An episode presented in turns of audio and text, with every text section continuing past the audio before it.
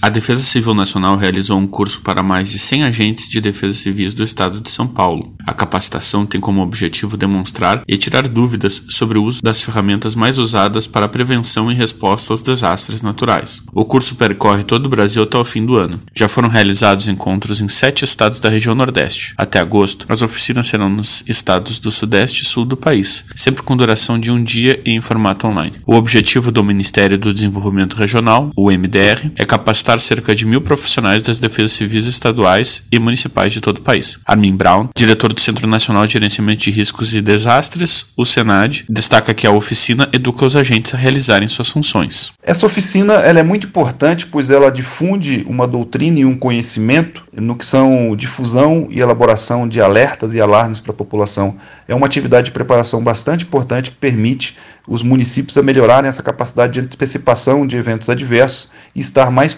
para enfrentar desastres. Para saber mais sobre as ações de defesa civil do Ministério do Desenvolvimento Regional, acesse mdr.gov.br. Reportagem Hermano Freitas.